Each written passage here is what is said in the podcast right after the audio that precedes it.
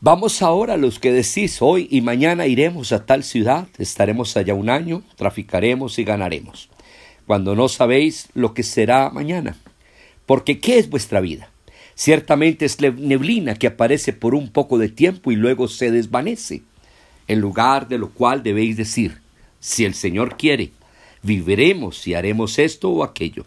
Pero ahora os jactáis en vuestras soberbias, y toda jactancia semejante es mala.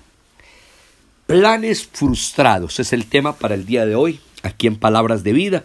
Este es tu hermano y amigo John Duque que te da la bienvenida a un encuentro más de Palabras de Vida. Continuamos con nuestra carta escrita por el apóstol Santiago y hoy nos encontramos en el capítulo 4, verso número 13. Aquí vemos algo bien importante.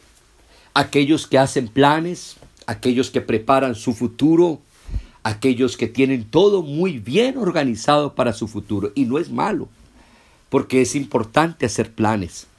Es importante organizar, mirar metas, fijar metas y prepararnos, porque es importante hacerlo. No es malo que estudiemos, no es malo que tratemos de prepararnos, pero lo que tenemos que aprender en nuestra vida es aprender a someternos a Dios. Es siempre buscar la voluntad divina. Dice que los planes son del hombre, mas de Dios viene la respuesta de ellos. ¿Cuántas personas solamente se enfocan en preparar su futuro, en estudiar, en prepararse, pero lamentablemente nunca se preparan para vivir la eternidad? ¿Qué es la vida?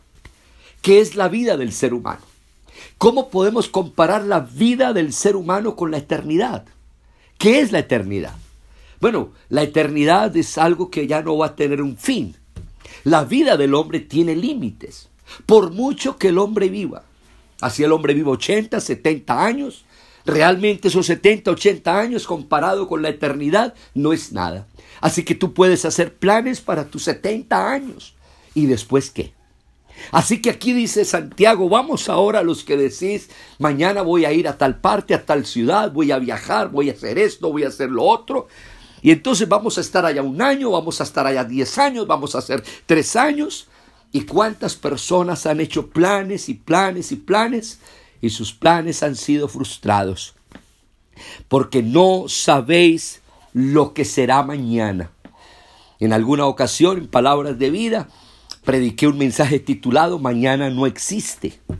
La Biblia siempre nos enfoca en el día de hoy. Hoy es el día aceptable. Hoy es el día para vivir para Dios. Hoy es el día para planear en Dios. Hoy es el día aceptable por Dios. Porque mañana no sabemos qué va a pasar mañana. No sabemos en qué condición puede estar el hombre mañana. Algo puede pasar y el mañana de muchas personas frustrársele Ahora, la clave que da Santiago es ahora preguntarle a Dios si es su voluntad y si está en los planes de Dios y en la voluntad de Dios, haremos esto o haremos aquello. Y luego Santiago dice, ¿qué es nuestra vida? Bueno, ¿qué es nuestra vida?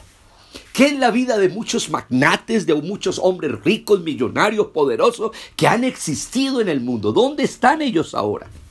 ¿Qué es la vida de ellos que planearon, que se llenaron de plata y de dinero? ¿Dónde está esa gente ahora? Hay una oración que a mí me gusta mucho del rey David. Está en el Salmo 39. Es hermosa esa oración. Y David ora a Dios de esta manera diciéndole, Señor, hazme saber, Señor, mi fin y cuánto sea la medida de mis días, sepa yo cuán frágil soy.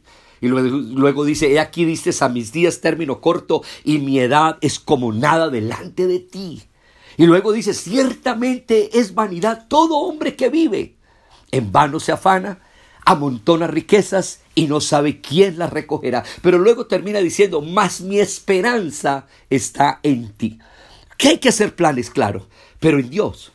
Y que esos planes vayan conforme a la voluntad de Dios para mi vida.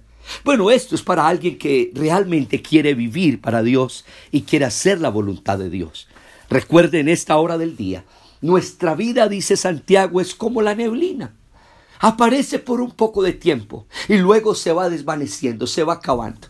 Hace cuántos éramos adolescentes y jóvenes y corríamos y jugábamos, pero cuando nos miramos en el espejo empezamos a ver arrugas, empezamos a ver canas, calvicies, empezamos a ver una cantidad de cosas que nos confrontan con la realidad. Y nos damos cuenta que las fuerzas que teníamos hace 20 años ya no las tenemos porque nos vamos desvaneciendo, nos vamos acabando, nos vamos a, estamos llegando ya a una edad donde ya las fuerzas se acaban.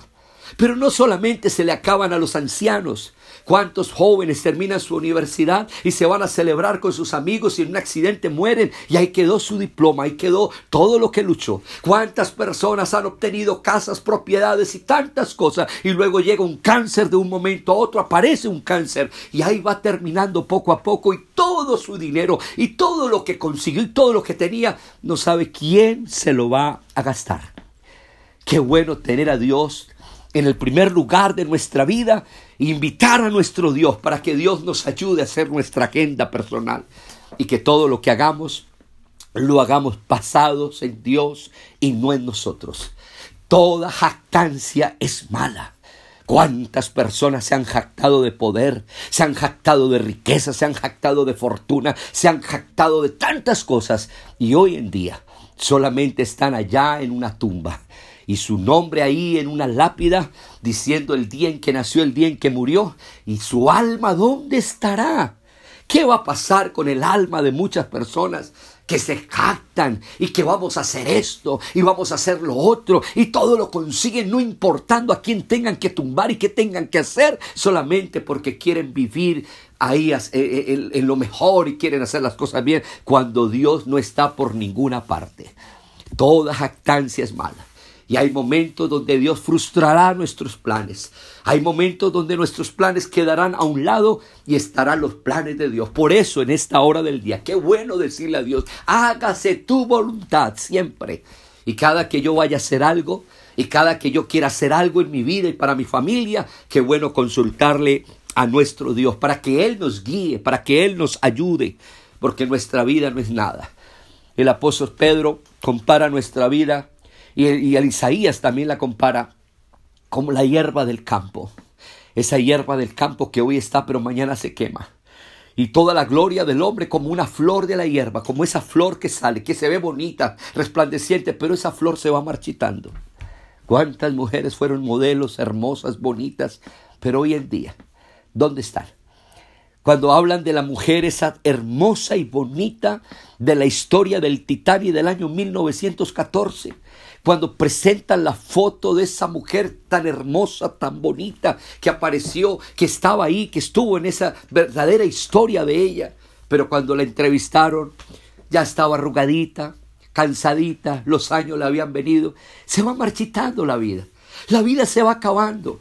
La vida se va agotando, la vida se está acabando para muchas personas. Pero qué bueno entender en esta hora del día que lo que Dios nos ofrece y lo que Dios quiere que tengamos es vida eterna. Y es la vida eterna que Cristo viene a darnos. Qué bueno poder decirle al Señor, Señor, yo quiero esa vida eterna contigo. Sí hay que hacer planes, hay que estudiar, hay que prepararnos, hay que salir adelante, cumplir, pero hay metas más importantes, metas eternas que trascienden la eternidad, que van mucho más allá que solamente un tiempo y un espacio que vivimos aquí en la tierra, que por mucho que vivamos, esto comparado con la eternidad no es nada.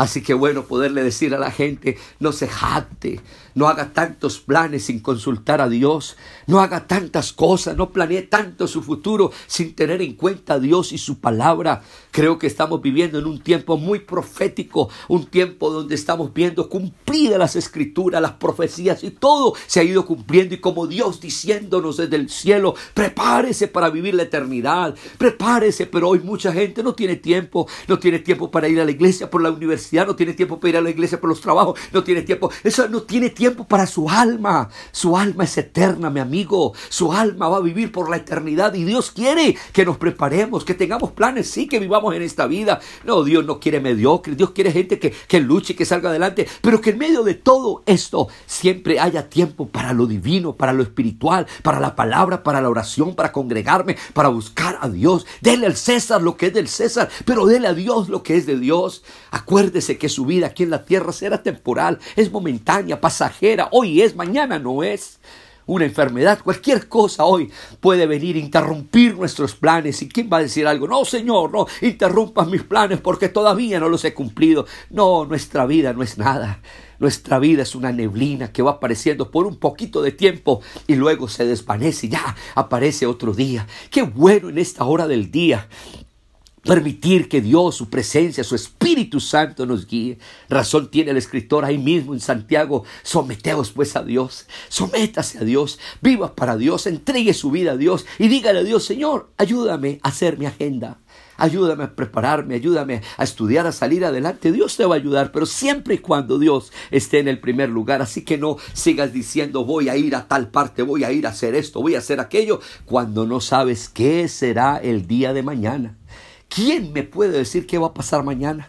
¿Quién me puede contar en este momento quién? Y por eso la gente va donde los brujos, los hechiceros, los santeros, los espiritistas, porque están interesados en el mañana. El Señor dice, basta cada día su propio afán. Viva el día de hoy, vívalo bien, viva con su familia, ame sus seres queridos, haga las cosas correctamente hoy y viva hoy con calidad. Viva hoy una vida eh, agradecida con Dios por la vida, por la comida, por los alimentos, por el techo. Agradezcale a Dios este día y entréguele su vida, sus planes, su futuro en las manos de Dios y Dios se encargará de llevarte al lugar donde Dios quiere llevarte y de usarte de la manera que Dios quiere usarte. Bendiciones para todos en este día y recuerda, este es tu hermano y amigo John Duque cuando Dios frustra los planes. Es el tema del día de hoy.